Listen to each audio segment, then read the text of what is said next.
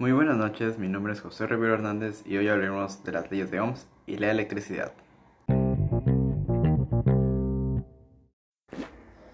Hoy aprenderemos que la corriente eléctrica se mide en amperios y que cada amperio representa la cantidad de electrones que fluye por segundo en un circuito.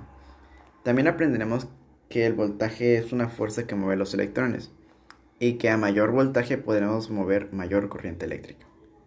Luego aprenderemos que la resistencia de los conductores limita el voltaje y la corriente, es decir, aprenderemos que estos tres tipos tienen una extraña relación. ¿Existirá alguna fórmula que los describa?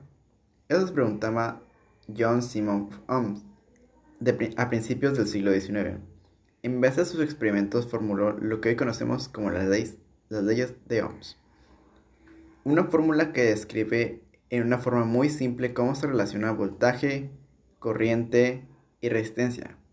Esta simple igualdad nos está diciendo básicamente que para una misma resistencia, si el voltaje aumenta, el resultado de esta división será mayor. Por ende, la corriente también aumenta, tal como pasa en la vida real. Por lo contrario, para un mismo voltaje, si la resistencia es el resultado de esta división, será un número más pequeño, por ende la corriente disminuye. Exactamente lo que sucede en la, en la vida real. Esta relación es muy útil ya que nos permite obtener cualquiera de los integrantes conociendo a los otros dos. Inferimos que estas tres fórmulas despejando voltaje, corriente, resistencia y resistencia. Pero no se han dado cuenta que todas las fórmulas hay una I en vez de una C de corriente. Bueno, esto es porque C suele utilizarse para prestar los combos.